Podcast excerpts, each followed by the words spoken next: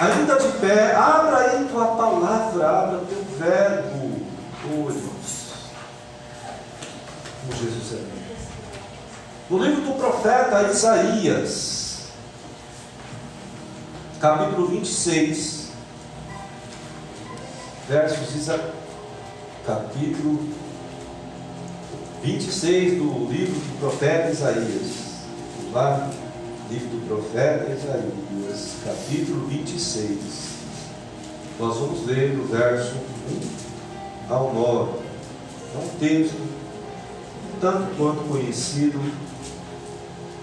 O Senhor estará trabalhando com nossas vidas hoje. Aqui na revista e atualizada, nessa versão, não é o tema da administração, é só o tema deste texto. Trata-se do cântico de confiança na proteção divina. O profeta diz assim no versículo 1, capítulo 26 do livro de Isaías: Naquele dia se entoará este cântico na terra de Judá. Temos uma cidade forte. Deus lhe põe a salvação por muros e baluartes. Abri vós as portas, para que entre a nação justa, que guarda a fidelidade. Tu, Senhor, conservarás em perfeita paz aquele cujo propósito é firme, sou eu e você. Amém. Porque ele confia em ti. Aleluia. Confiai no Senhor perpetuamente, porque o Senhor Deus é uma rocha eterna. Glória a Deus. Porque ele abate os que habitam no alto, na cidade elevada, abate-a, humilha até a terra e até ao pó.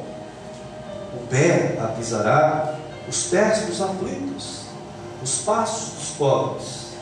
A vereda do justo, ou seja, o meu caminho, o seu caminho, é plana. Tu, que és justo, aplanas a vereda do justo, também através dos seus juízos. Senhor, te esperamos no teu, no teu nome, e na tua memória está o desejo da nossa alma. Com a minha alma suspiro de noite por ti.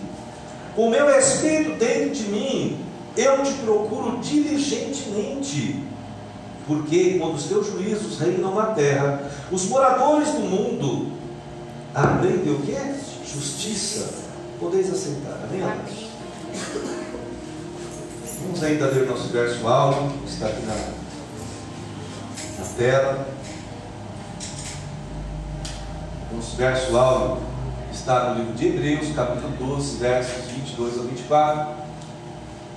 O Senhor tem nos ensinado o seguinte, através do escritor de Hebreus: Mas tente chegarmos ao Monte Sião, à cidade do Deus vivo, a Jerusalém celestial, a jubilosa reunião dos milhares e milhares de anjos, a igreja dos primogênitos, sou eu e você, Amém. cujos nomes estão escritos nos céus, a Deus, o juiz de toda a humanidade, aos espíritos dos justos, agora perfeitos, a Jesus, mediador de uma nova aliança, e ao sangue aspergido, que se expressa com mais veemência do que o sangue de o? De Abel. Quando Abel morreu, a terra clamou o sangue de Abel. Mas o sangue de Jesus, vertido na cruz do Calvário, a terra teve um clamor, um clamor maior, um clamor onde poderia ter haver uma grande remissão. Amados, nós estamos vivendo um tempo de dificuldade muitas vezes de pregar Evangelho. Muitas vezes nós temos que trazer o Evangelho que está anotado na verdade, na palavra do Senhor. E tem tantos homens agora inventando teologias, são teologias X, Y, e muitas vezes elas até trazem em si algum ensinamento que está pautado na palavra. Mas geralmente na nossa geração, nós estamos ouvindo teologias que somente estão adornadas para o ego do homem. Nós temos sido ministrados muitas vezes. Mas eu quero que a igreja entenda que o Espírito Santo já de inicial na nossa administração diz que a história que a palavra prega A história que a palavra já nos prediz desde a criação, desde Adão e Eva, ela é imutável. A história escrita por Deus nessa palavra, ela não muda. Por mais que hajam teologias, por mais que hajam vertentes inúmeras de hermenêuticas, de estudo da palavra, a verdade absoluta do Senhor é imutável. A história vai acontecer como Deus pré-determinou que ela acontecesse. Por mais que muitas vezes nós até possamos achar injusto algumas coisas nós estamos vivendo, nossa, na nossa, no nosso momento contemporâneo, na nossa geração, a palavra do Senhor é absoluta. Quando nós então vivemos essa palavra, quando nós guardamos essa palavra, nós estamos exatamente sendo fiéis a Deus. Nós estamos declarando nosso amor, como foi cantado, nós estamos declarando o nosso amor a Deus. Então não adianta simplesmente chegar aqui, falar para toda a igreja, a igreja do Senhor. Eu amo a palavra eu amo o Senhor, eu amo a Deus, mas eu não guardo a palavra. Mas eu não vivo a palavra, eu não conheço os preceitos que a palavra tem para mim. E por isso então eu acabo me desviando para doutrinas que muitas vezes não levam à vontade de Deus. Jesus falou muito sobre isso. Os apóstolos falaram muito sobre isso. O povo de Israel, antes da vinda de Jesus, passou por isso também. Eu estava brincando até, brincando não, estava falando com o pastor Écio, de Ricardo, quando estava em casa, com coisa que foram, eu falava que minha mãe dizia que o presbítero, quando era pequenininho, do tamanho do Miguel para frente, eu estava na escolinha e a professora começava a ensinar eu ficava atento, aí passava um mosquito, eu ficava olhando assim para o mosquito, e viajava, embora. A professora falava, chamava minha mãe, a dona Catarina, e falava assim: Olha, teu filho é inteligente, o problema dele é a distração. Ele vê um pipa na janela, já fica olhando para pipa, quer, quer, né? é igual o Gustavo era também. Então ficava assim, totalmente distraído. Nós vivemos um tempo onde a sociedade, a igreja do Senhor está se distraindo com tantas coisas que não são princípios, que não são e por causa disso, então, ela busca refúgios ela busca então moradas que não são celestiais, que não são da parte de Deus. E hoje o Espírito Santo não está nos permitindo, nós da família, trazermos uma palavra onde o tema dessa palavra é cidade forte. Amados, todos nós sabemos que possuir um endereço é importante. Quando nós vamos fazer uma entrevista, eu não sei quantos aqui já fizeram entrevista, eu já fiz, o Rico não deve, mas entrevista Quando a gente vai fazer uma entrevista, eu tenho que levar nessa entrevista o quê? Identidade. Eu tenho que levar o quê? Contar. Né? Mas quando eu chego na entrevista e o entrevistador me pergunta, onde você mora? Não sei. Eu moro, eu moro. Eu estou aí. O entrevistador falou o quê? Esse cara não tem referência, esse cara não tem procedência. Já coloca então o seu currículo de lado. Porque é necessário que você tenha o quê? Um endereço. Quando você vai comprar algo, ou na internet, ou presencialmente, o pessoal pega aqui, então, o seu endereço, ó, me, me passa o comprovante do seu endereço. Está certo que é para ele cobrar depois, mas ele quer saber onde você mora, né, irmão Cláudio? Mesmo que seja para cobrar, mas ele quer saber, ele quer fazer uma visita para te levar um cafezinho, para saber como é que você está, não é para cobrar. Então o endereço é necessário. Então o endereço nós temos que entender que faz parte da vida do cidadão, porque ele precisa ter uma referência de moradia. E eu quero dizer para você, amados, o nosso Deus tem moradia. Amém. O nosso Deus tem casa. O nosso Deus ele tem referência ele tem o que? Procedência, mas nós muitas vezes não entendemos que Deus tem essa procedência, essa referência à casa dele, para que ele exatamente esteja nos chamando. Mas muitas vezes a igreja, como falei, passa um, uma, uma teologia diferente, um ensino diferente, e vai buscar moradia, vai buscar refúgio em outros lugares que não são de Deus. E entrando já em nosso texto que nós lemos aqui em Isaías 26, Nós vemos então o profeta, ele falar a respeito deste cântico, onde ele fala que os, os moradores de Joá, Judá, estariam entoando: Nós temos agora uma cidade forte. E ele estava exatamente falando: Os moradores de Judá sou eu e você. Nós somos herdeiros através de Cristo.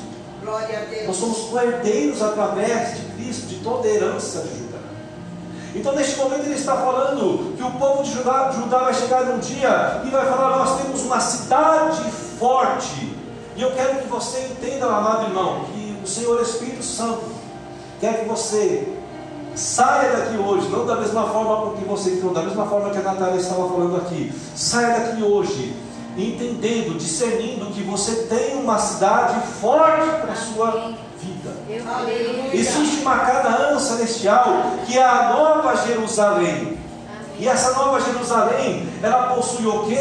Muros. Ela possui o que? Cuidados, guardas fortes. Ou seja, ela está totalmente respaldada pelo Senhor, Glória a Deus. que é o nosso sol, que é a nossa justiça. Aleluia. Amados, ele fala aqui no, no verso 1 a respeito deste muro que protege. Nós sabemos que o endereço ele tem valor quando o quê? Quando ele está bem localizado. Quando você fala assim, olha, eu moro, moro em tal lugar, e esse tal lugar nunca entrou um bandido, nunca teve nenhuma, vamos colocar, nenhuma ocorrência de violência. Onde que é? Onde que é ir para lá? Por quê? Porque tem valor. A cidade celestial, a Canaã que nos está preparada, está nos sendo preparada. Lá não haverá mais morte, Amém. não haverá mais violência, não haverá mais guerra. Essa cidade forte que o Senhor tem preparado para mim, para você. Jesus deixou bem claro que ela, ela, ela nem sabia do que ia pregar, e ela cantou aqui e falou diversas vezes exatamente o que nós vamos ler aqui em João 14. Quando Jesus falou aos seus discípulos, ele falou exatamente algo. Olha, eu estou trazendo aqui para vocês agora um conhecimento, um acalento. Eu quero trazer para você um refrigério, discípulos. Que eu estou indo, mas eu estou indo o que? Preparar lugar para vocês. E ele fala assim, então, já leu, mas eu quero ler de novo. Em João 14, dos versos 1 ao 3. Ele fala assim aos discípulos: "Ó, não se preocupem, não se turbem, não fiquem preocupados nos seus corações. Amados, eu sei que você e, eu, nós temos preocupações, ansiedades hoje. O Espírito Santo está nos falando: não se turbe o vosso coração. Credes em Deus, credes no Pai, que tem a cidade forte para a sua vida, que está preparando uma morada para você. E ele fala assim: credes também em mim, na minha palavra, ele está falando. Na casa de meu pai, de novo, ele está afirmando aqui: olha, meu pai, o seu Deus, o meu Deus, tem endereço. Na casa de meu pai há muitas moradas. Se assim não fora, eu vou teria dito, pois vou preparar-vos o quê? Lugar. Lugar. Glória a Deus.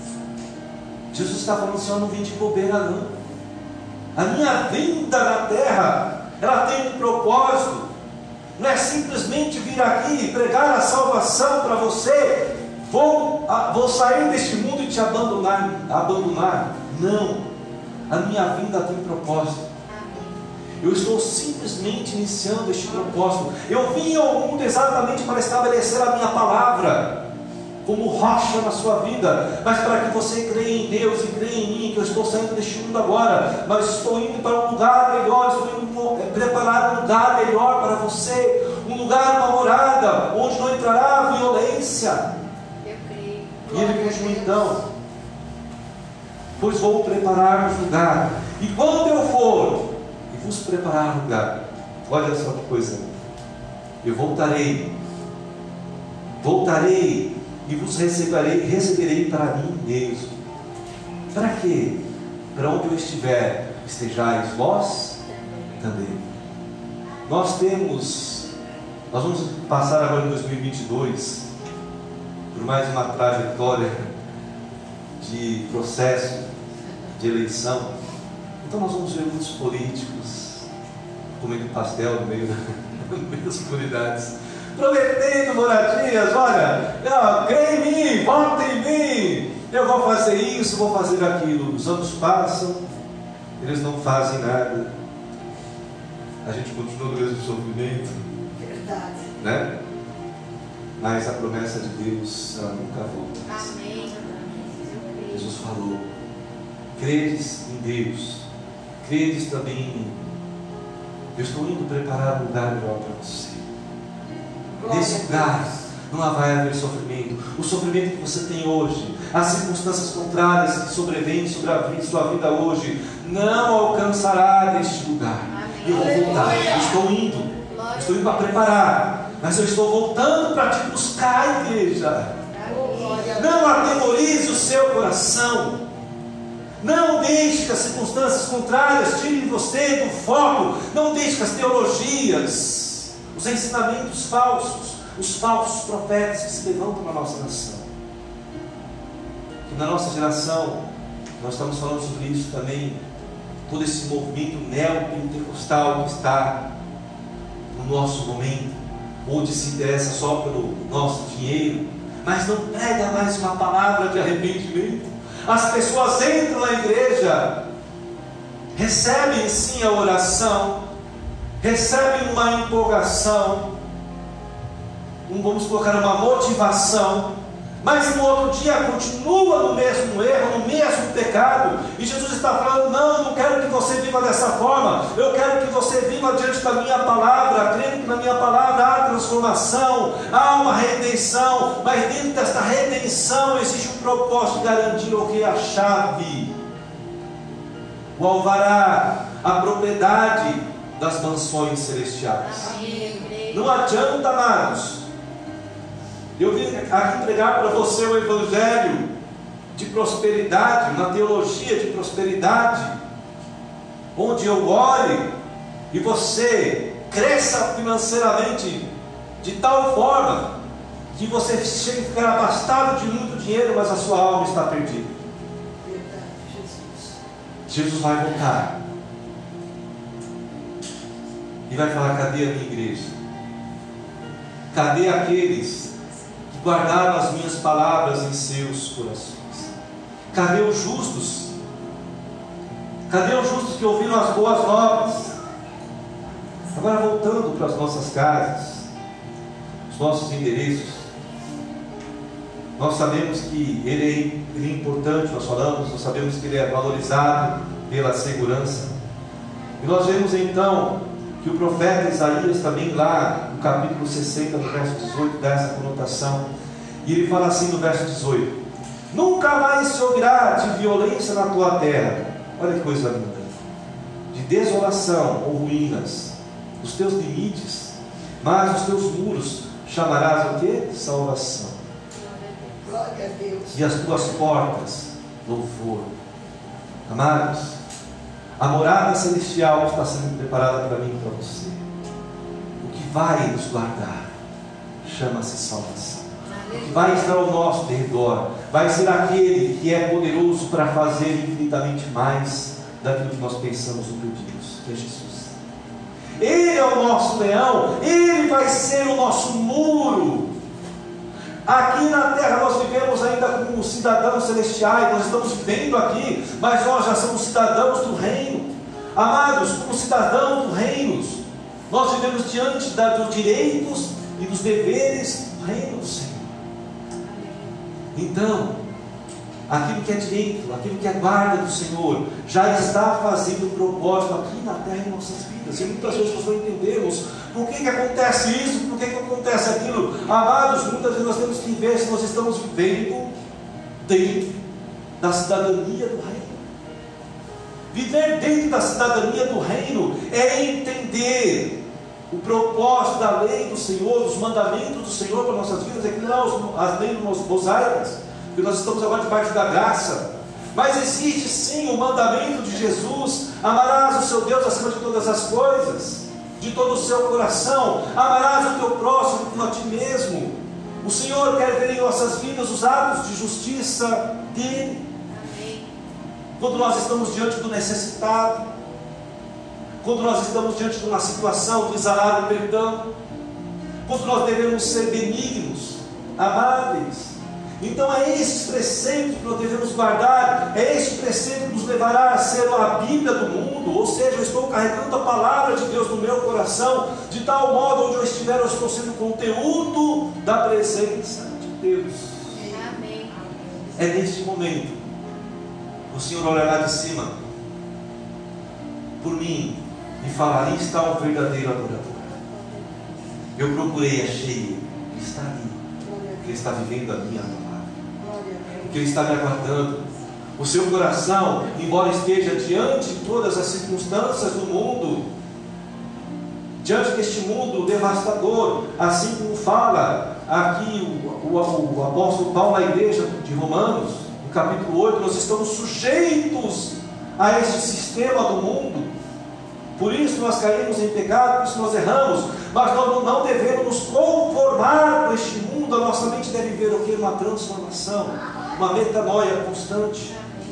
Onde eu viva a palavra do Senhor, para que esta proteção, para que este muro de salvação esteja ao meu redor. As minhas portas têm que ser adoração. A porta da minha casa, que é morada do Senhor, tem que ser adoração. Nesse local, a Nova Jerusalém, não haverá mais então violência, sinais de destruição, apenas o amor e o louvor, a de adoração ao Senhor em todo o tempo. Amados, é, eu, não, eu sei muito bem que são tantas atrocidades mentiras que nós estamos vivendo. Eu não sei como é que você está chegando de repente aqui hoje, com o seu coração abalado, de uma forma, de repente, não crendo mais de uma forma com a sua fé enfraquecida, mas é neste momento que o Senhor está falando: olha, eu quero que você tenha a sua fé fortalecida em mim. Eu quero que você entenda que há sim uma morada celestial preparada para você, uma cidade forte preparada para você. Talvez você chegou aqui neste domingo, dia 5 de dezembro de 2021, sem uma referência de moradia, sem uma perspectiva de segurança. O Senhor quer gerar para você no seu coração não só uma perspectiva, mas a certeza de que você é um cidadão celestial. Amém? Você crê assim? Eu também creio. Levante suas mãos comigo, diga assim. Eu sou, diga, eu sou, cidadão, celestial. Eu possuo, essa cidade, forte. Aleluia. Amém. Aplauda ao Senhor. Amém. Senhor continua afirmando que Deus guardará, que Deus dará toda a paz necessária a todo aquele que mantiver a confiança nele. Através de Jesus, nós podemos alcançar essa paz, somente através dele. Não é através de homens, não é através de políticos, não é através de líderes de igreja. Muitas pessoas estão se afastando da igreja exatamente porque olham para os líderes esperando alcançar o líder da paz, esperando olhar no líder e assim: olha, eu, eu não vou encontrar erro nenhum nesse cara. Aí ele vai lá pisa na bola. Aí acaba, aí acaba toda a esperança. Jesus está falando: olha, tira seus olhos do homem, tira seus olhos, seus olhos de tudo aquilo que não pode dar esperança. Coloque os seus olhos para o monte de onde virá o seu socorro. A cidade celestial ela está no alto, ela não está na terra, ela não está embaixo. Quando Jesus estava falando aos fariseus, aos líderes, e no capítulo João, capítulo 8 de João, desculpa, ele estava exatamente falando: olha, vocês não entendem, porque vocês são daqui da terra de baixo, vocês são o cara de baixo, eu sou o cara de cima, mas quando vocês entenderem as minhas palavras, quando vocês entenderem que eu sou o pão da vida, quando vocês entenderem que eu sou aquele que pode o alimento para vocês, vocês vão subir deste mundo de baixo, vão passar para o mundo de, de cima. E a palavra fala que naquele momento todos eles creram em Jesus. Eu fico olhando assim, Jesus olhando para eles e falando assim: Olha, agora sim, agora sim, vocês passaram para o mundo de cima, nós já falamos sobre isso, mas naquele momento, momento de, de fraqueza, por causa da religiosidade, quando ele falou: Olha, vocês vão ter que comer a minha carne. Como assim nós vamos ter que comer a sua carne? Voltaram para o mundo de baixo. A religiosidade, o foco errado nas pessoas, a expectativa naquilo que não é de Deus, nos fazem sair do mundo de cima, da promessa de cima, nos tornamos então cidadãos de baixo. Porque nós estamos o sujeitos neste momento aos preceitos do mundo e não mais aos preceitos de Deus. Quando Jesus fala assim, credes em mim, credes em Deus, mas também em mim, ele está falando assim: olha, não se importe com tudo que está acontecendo, olhe para mim, Pedro, olhe para mim. E aí Pedro fala assim: não, se for o Senhor, manda-me ter contigo. Aí Pedro vai. Aí Jesus está olhando para ele, só que Jesus, aí Jesus olha assim, Pedro olhando para o lado já afundou. Quando Pedro tirou o foco de Jesus, ele afundou. Quando nós tiramos o foco dessas palavras de Jesus, credes em Deus, mas credes também em mim, credes nas minhas palavras, guarda as minhas palavras no seu coração, não olhe para as circunstâncias do mundo, é exatamente para que nós não afundemos neste mundo que nós temos. Nós devemos crer na palavra do Senhor. O profeta então continua afirmando que Deus guardará em completa paz todo aquele que mantiver a confiança nele. Através de Jesus, então, nós podemos alcançar a paz. Nós vemos então que Jesus também, quando esteve com os discípulos no barco, lá em Marcos, capítulo 4, 4 versos 39, naquele momento os discípulos estavam com seus corações turbados, e este momento da tempestade, amados, Mar da Galileia, representa muito o momento da igreja. Marcos capítulo 4, verso 39, nós vamos falar. A igreja está com Jesus no barco. Jesus está aqui, nós falamos isso, está aqui no nosso meio. Mas muitas vezes as tempestades estão aqui agora. No meu pensamento, no seu pensamento, por isso que eu oro toda a mensagem, iniciar a mensagem, Senhor, tira todo o pensamento contrário. Porque eu sei que muitas vezes você está aqui me ouvindo, mas está duvidando. Porque está olhando para a tempestade que está lá fora. Porque está olhando para as dificuldades que estão lá fora. Ah, o presbítero não sabe que eu estou vivendo. Talvez eu não saiba. Mas irmão, Jesus sabe. É Ele que precisa saber, não sou eu. E se Ele sabe, está ótimo. É Ele que precisa saber. A promessa é dele. Você não precisa crer na minha palavra, na palavra do presbítero. Eu só sou um cooperador para ativar a sua fé. Mas a fé tem que ser na palavra do Verbo, na palavra de Jesus. Então, naquele momento, então, quando eles lembraram que Jesus estava no barco, eles procuraram então a Jesus. E naquele momento, então, Jesus levanta e ele fala assim: Aquieta-te, silencia-te, mar. E logo então o vento se serenou e houve completa o que? Bonança. As nossas vidas passam sim por tempestades, passam por circunstâncias difíceis. Mas o Senhor tem falado para mim e para você: tem uma promessa de cidade forte para a sua vida. Existe uma morada para você. Não deixe que as circunstâncias contrárias te tirem dessa promessa. E o profeta, ainda no versículo 4, agora, ele fala algo nós falamos muito aqui. Confiai no Senhor perpetuamente. Ele fala, confia um pouquinho, para. Não, confia sempre, continuamente Confiou, venceu uma, venceu uma luta, já começa a confiar de novo, não venceu a luta, continua confiando, continua crendo nas palavras de Jesus. Amém. Confia no Senhor perpetuamente. E ele fala, porque o Senhor Deus é o que? Rocha eterna. Por isso que eu falo que muitas vezes as pessoas colocam confiança em líderes, mas líderes não são rochas, líderes são vulneráveis, são falhos e caem e erram. Irmãos, não confie em mim não.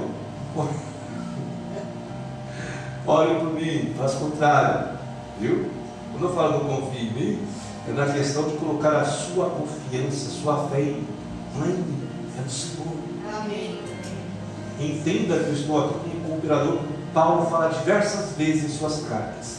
Ele é simplesmente um cooperador da fé para a igreja.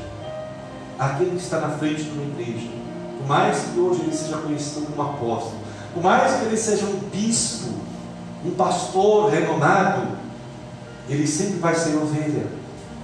Ele também vai sempre depender de confiar em Deus.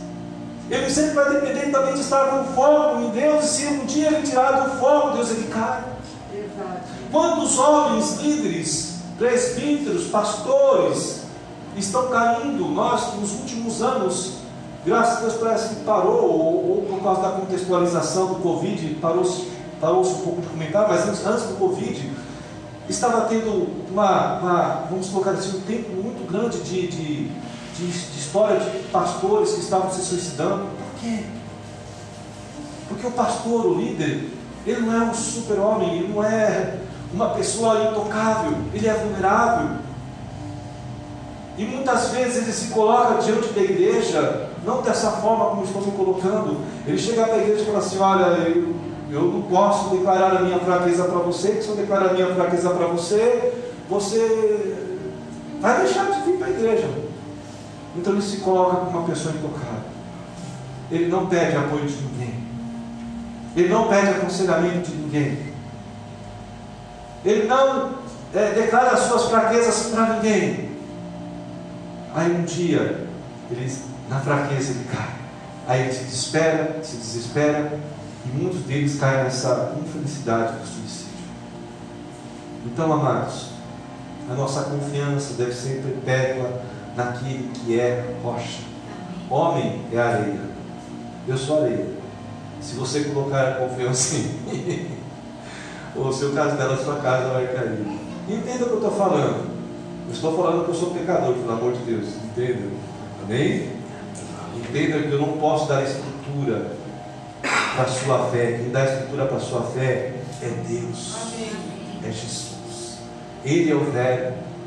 Eu sou um cooperador da sua fé. Somente isso. Confiar hoje em algo é muito difícil. Mas em Deus nós nunca seremos desamparados. Em Jesus. Ele é fiel e justo. Ele tem poder de, de levantar homens, assim como falou o texto. Ele levanta governos, ele desestabelece governos, ele derruba governos. E por mais que uma grande apostasia se levante no mundo, nada poderá retirar das suas mãos de todo o controle. É Deus que dita todas as coisas. É a palavra de Deus que vai continuar ditando todas as coisas. Por mais que eu tente pregar um evangelho diferente, que seja anátema, que, vamos colocar aqui, carregue 22, a palavra de Deus continuará absoluta. Amém. E ela continuará tendo poder para todos aqueles que confiarem nela. Por mais que estejam aí tantas teologias, teologias do feminismo, teologia da prosperidade, é, deve ter até tão monte de teologias aí. Estão inventando para massagear o ego, sabe? Para agradar as pessoas, para chamar as pessoas para dentro da igreja. Quando Deus falou assim, olha, quando Jesus veio ao mundo, ele simplesmente falou, pregue a mensagem da cruz. Ele não falou para pregar teologia. Ele não falou para pregar uso e costume. Ele não falou para pregar doutrina.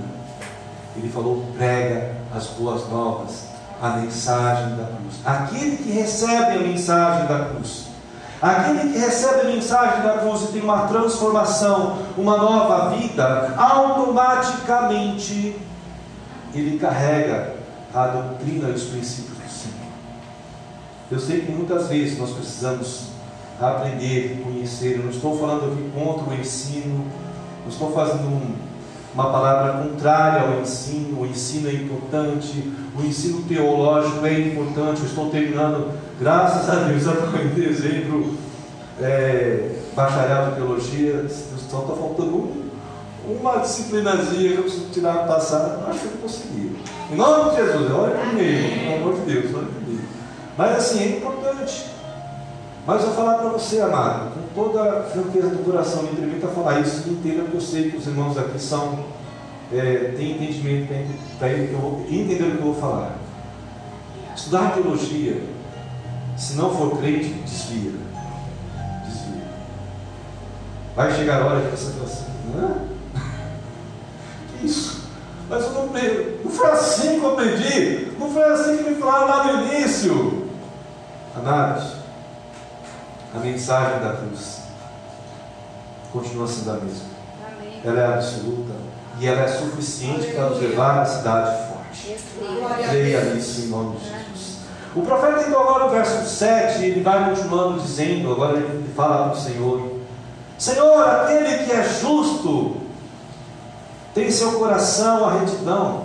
Amados, aquele que confia no Senhor, aquele que é justo, o caminho dele é reto. O caminho dele é reto. Mas aí o profeta fala assim: Senhor, o caminho desse justo já é reto, mas agora eu, falo, eu sei que diante deste caminho vai ter tantas dificuldades. Vai agora o Senhor, que é o justo e reto, e aplana. O que ele está falando assim? Facilita para ele um pouco, ajuda, auxilia. Então, amados, nós devemos ter em nossos corações a retidão da palavra do Senhor. Quando o Senhor vê então a nossa retidão, que nós estamos sendo justos e fiéis a Ele, Ele vai olhar assim, vai adiante dos nossos caminhos e vai endireitar os caminhos tortos. É isso que o profeta estava falando. Olha, Senhor, aquele que é justo já está em retidão. Mas a retidão que ele está falando é o que? É de obediência, é de princípios. Então ele fala assim: vai agora, Senhor, adiante dele e facilita, ajuda ele, tira tudo aquilo que é impossibilidade que está se colocando, que agora é proposta de tirar ele do caminho, vai lá, acerta, plana o caminho dele. É, é importante nós entendermos que as palavras do Senhor nos levam para este caminho de, vamos colocar, de transformação, de ver uma vida de retidão. Agora vamos ver também Provérbios 3, 8 o que nosso irmão, o profeta, o nosso irmão e rei Salomão nos ensina no capítulo, no capítulo 3 de Provérbios, verso 6. Ele fala assim: reconhece-o em todos os seus caminhos, e ele endireitará as tuas veredas. É exatamente o que eu falei. Se o Senhor for reconhecido em nossa vida, em todos os nossos caminhos, Ele vai endireitar. Automaticamente o Senhor vai falar assim: Miriam, estou vendo que você está seguindo uma vida de retidão. Então vou fazer, assim, vou fazer o seguinte, eu vou facilitar para você. Eu vou adiante de você. Eu vou endireitar. Eu vou facilitar as suas veredas. E em Isaías também ele fala que o Senhor estabelece o quê? Rios no ermo. Ele coloca rios exatamente em lugares secos, em lugares áridos, exatamente para que nas nossas veredas agora nós tenhamos também a água.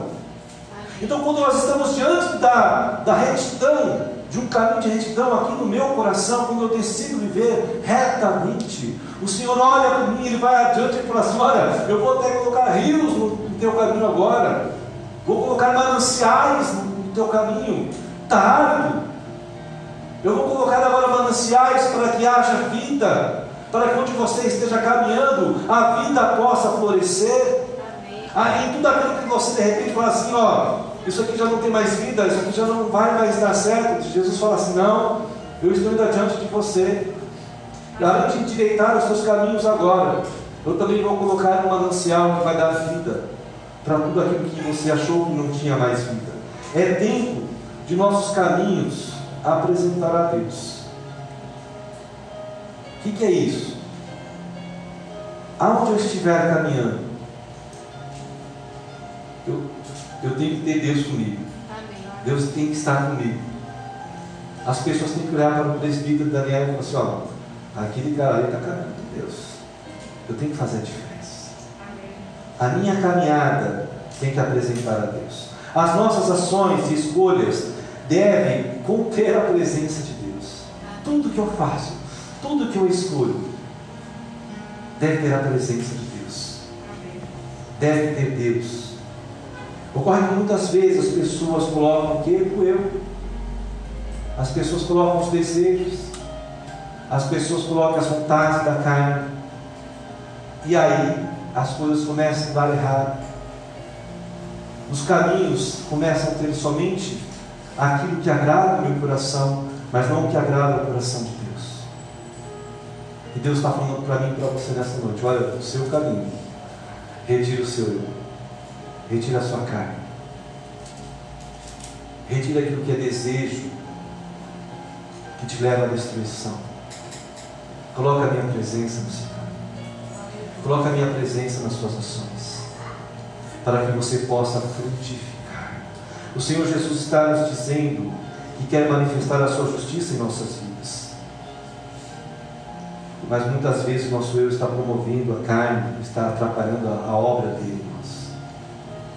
No verso 9, nós vemos o profeta agora declarar a esperança da sua alma. E essa esperança que eu quero que você entenda que está presente hoje. Ele fala assim no versículo 9: Com minha alma suspiro de noite por ti, e com meu espírito dentro de mim, eu te procuro diligentemente. Porque quando os teus juízos reinam na terra, os moradores do mundo aprendem justiça. O ciclo da noite, amados, nós aprendemos que pela palavra, o ciclo da noite é aquele ciclo que ele é difícil. Ele traz muitas vezes dor, ele traz decepção, ele traz traição, frustração, mágoas, esse é o ciclo da noite. Mas é neste ciclo da noite que o profeta ele fala assim: ó, com a minha alma eu suspiro de noite. É neste momento então de desespero que você está vivendo, que a sua alma então deve suspirar. Suspirei. Assim. Amém? Os psicólogos, né, os terapeutas falam que quando você está muito nervoso, ele fala, suspira dez vezes. Aí você depois de 10 vezes você está legal. Isso é um tratamento, né? vamos colocar assim, patológico. E é funcional. Agora veja bem que o profeta já estava falando isso. É no seu desespero que você então deve. O Senhor está comigo. Aí continua o problema. Eu confio no Senhor. O problema está lá. Eu estou vendo o Senhor. O Senhor tem cidade forte para mim. Você vai suspirar. Você vai suspirando confiança. É nesse momento então que se estabelece a sua vitória. E o amanhã se aproxima. E o sol da manhã aparece sua vida. É no suspirar da noite. Não espere suspirar no dia do amanhecer. No dia do amanhecer você vai falar, suspira também, mas você fala assim, obrigado, acabou, acabou, passei. Mas a sua confiança é o suspiro do seu clamor, do seu coração, durante a noite. Durante a noite. Então suspira, suspira pelo Senhor. E com teu espírito dentro de você, você deve então procurar diligentemente a Deus, a presença de Deus. Não procure na sua dificuldade aquilo que não é presença de Deus. Talvez o vício seja algo que você esteja procurando na sua dificuldade, na sua noite, no seu ciclo noturno. A sua fraqueza, muitas pessoas procuram a prostituição, pornografia, procuram satisfazer a carne no momento de desespero. Mas o Senhor está falando, não, abandona isso. Abandona isso. Procure em todo o tempo a minha presença, mesmo na sua dificuldade. Você hoje pode ter perdido a esperança de uma vida de paz. Talvez a sua vida esteja sendo um ciclo de noite contínuo. Deus está falando para mim e para você: eu quero que esse ciclo termine. Eu quero que esse sofrimento, que esse desespero termine em sua vida. Você de repente está passando por um momento de sem luz, tá? não está vendo a luz, não está tendo fé em Deus. Eu quero dizer para você, através do Espírito Santo, não perca a sua fé e esperança em Deus. Jesus está aqui hoje. O Espírito Santo está agindo aqui hoje. E Ele agindo, ninguém pode impedir. Creia nisso. Creia que as palavras do Senhor Jesus ainda é real. Todas as promessas que Ele colocou para nós. Vinde a mim todos os cansados e oprimidos e sobrecarregados, e eu vos aliviarei. Coloca a sua carga em Jesus. Ou aliás, pegue o fardo de Jesus e joga o seu fardo embora. O seu fardo está todos os seus pecados, está todas as acusações de tudo que você fez. E Jesus está falando assim: abandona esse fardo, joga esse fardo, esse fardo lança ele na cruz. Deixa ele na cruz. Agora pega o meu fardo porque eu não pequei. E o meu fardo porque eu não pequei ele é leve, não tem nada. O meu fardo é um saco vazio. E Jesus está falando, então troca o seu fardo pelo meu. Eu já carreguei, eu já fiz todo o processo, todo o trabalho de levar o seu fardo na cruz. Por que você está carregando o seu fardo ainda? Você tem- pode ter perdido a esperança, Deus está falando. Eu quero te dar novamente a esperança. O que nos espera no porvir é maior do que as provações que nós estamos vivendo. Amém. Eu creio. essa morada celestial, essa cidade forte, é algo muito maior. Poucas pessoas tiveram acesso a isso. O apóstolo Paulo teve. E ele diz: Olha, eu não posso nem falar com vocês o que eu vi, porque você, além de me chamar de louco, ou falar que eu estou louco, vocês não vão compreender, e talvez nem ele tenha compreendido o que ele viu, então ele nem deveria até conseguir passar para a igreja. Mas é muito maior. Então entenda que este processo todo que você está vivendo agora, não valorize ele mais do que as nações celestiais, Amém. mais do que a promessa de estar à mesa do Senhor um dia. Amém, amados? Amém. E aí sim, ainda dentro disso, o apóstolo Paulo, na carta à igreja de Roma, capítulo 8, verso 18, ele fala assim: Porque para mim tenho por certo que o sofrimento deste tempo, ó, deste momento, está falando assim, e olha que Paulo sofreu, amados. Muitas pessoas falam assim: Ah, eu queria ser como Paulo, eu queria nada. Fala isso não. fala isso não. Ah, eu queria ser como Paulo, fala isso não, amados, pelo amor de Deus.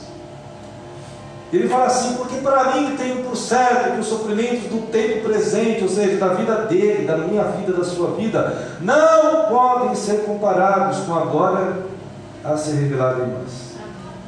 Existe uma glória que há de ser revelada na minha vida, na sua vida, que é sobrenatural, que deve ser alcançada através da nossa fé transcendente. Né? De novo, a fé transcendente que deve ser alcançada da minha confiança em Deus, da sua confiança em Deus. E essa fé e esperança que nos leva a essa cidade forte, a Nova Jerusalém Celestial.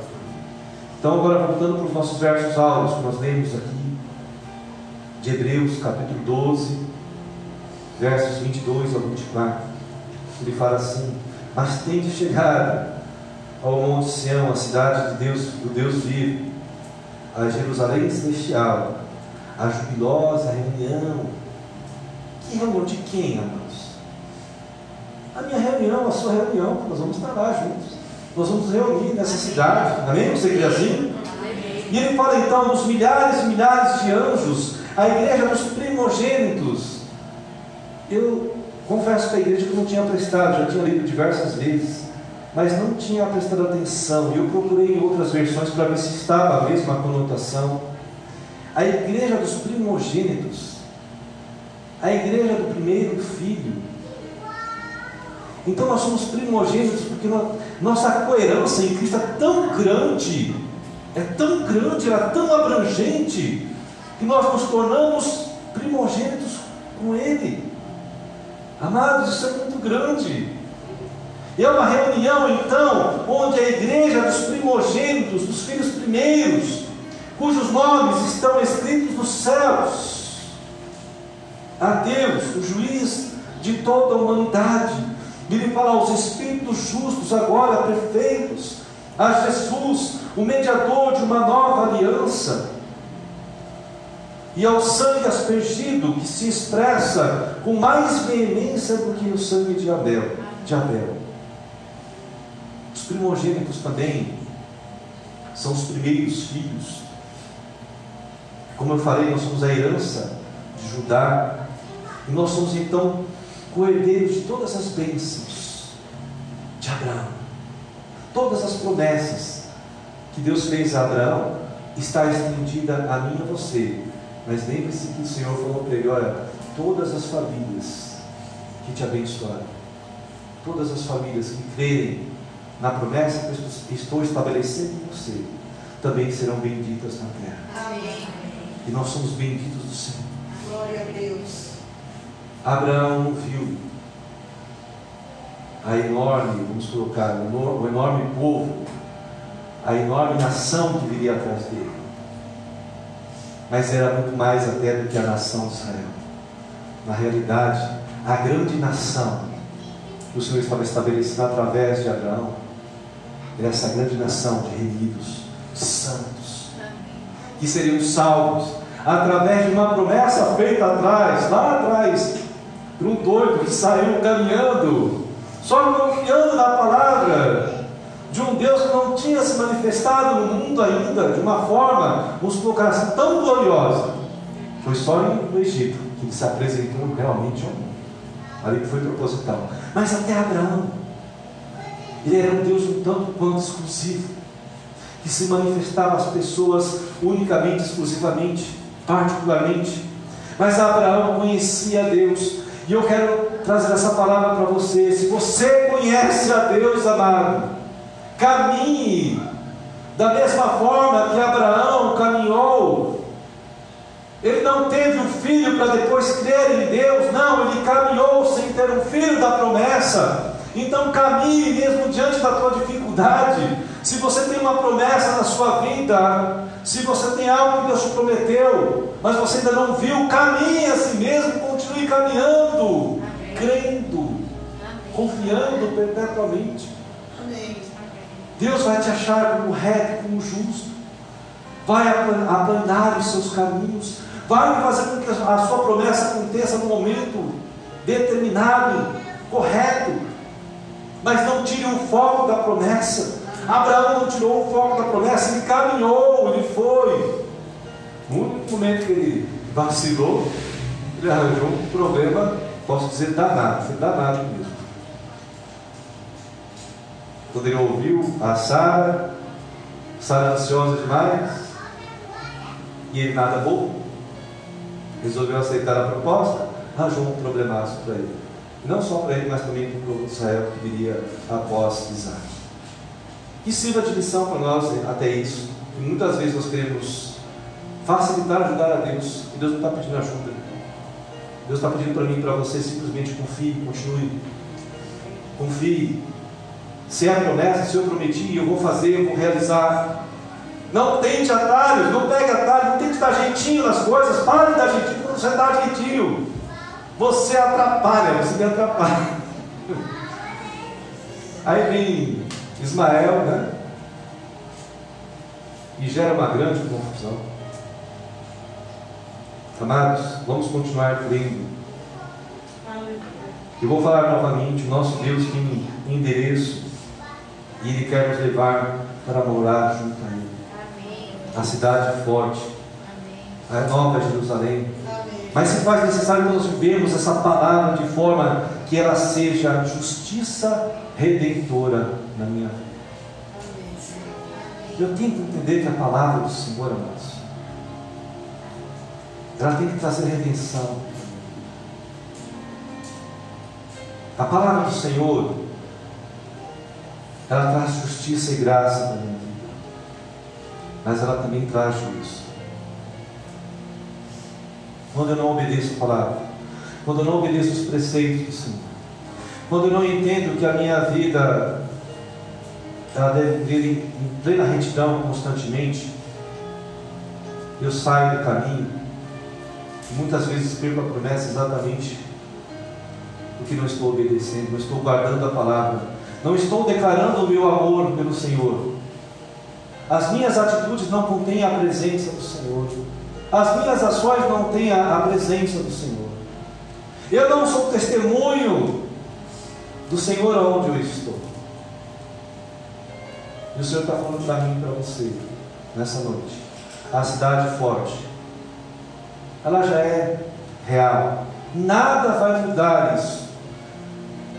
As mansões celestiais que Jesus está trabalhando por mim e para você, elas estão lá. Amém, eu creio. Amados, tem uma palavra que é muito forte.